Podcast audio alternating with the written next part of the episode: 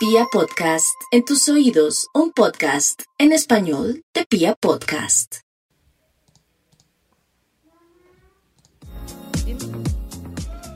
Estamos iniciando esta semana. Si ustedes quieren recordar algo de lo mejor, de lo mejor de Vibra en las mañanas, lo encuentran ingresando en vibra.co o también en Spotify lo encuentran como Vibra en las mañanas.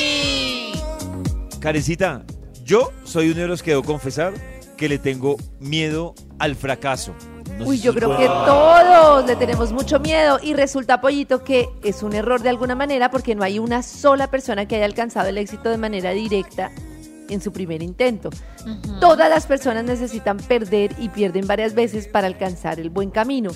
Solo que hay una cosa que es definitiva en el tema del fracaso y es cómo lo viven algunas personas que se dividen básicamente en dos grupos.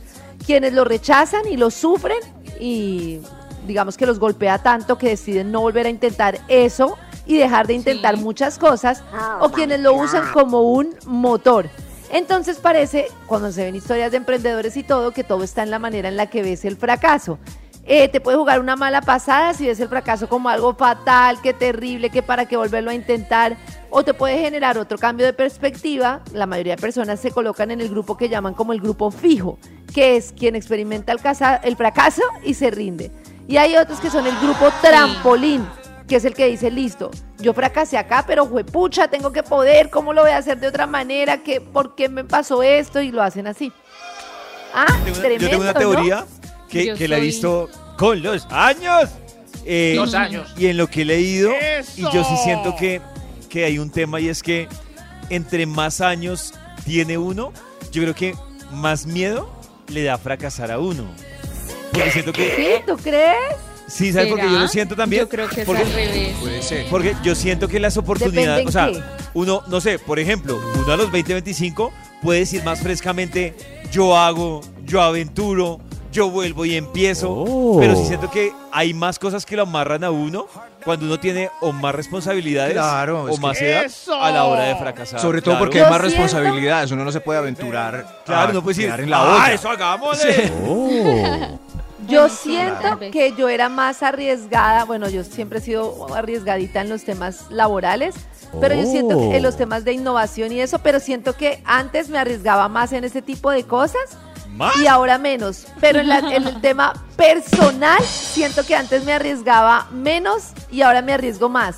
En conocer gente, ¡Eso! en pensar en cómo hacer mis relaciones de forma diferente, Ah, en todo pero- ese tipo pero- de cosas, como que siento que estoy Pero para ti, pero es que tú ves como un riesgo conocer personas. Lo que pasa es que uno que pierde. No. Claro.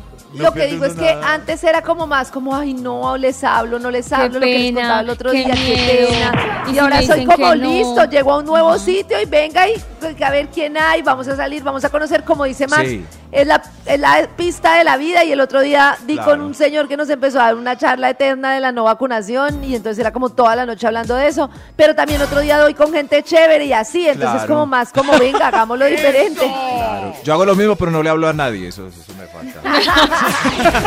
Cada mañana tu Entonces- corazón empieza a vibrar voy por ahí. con Vibra en las mañanas.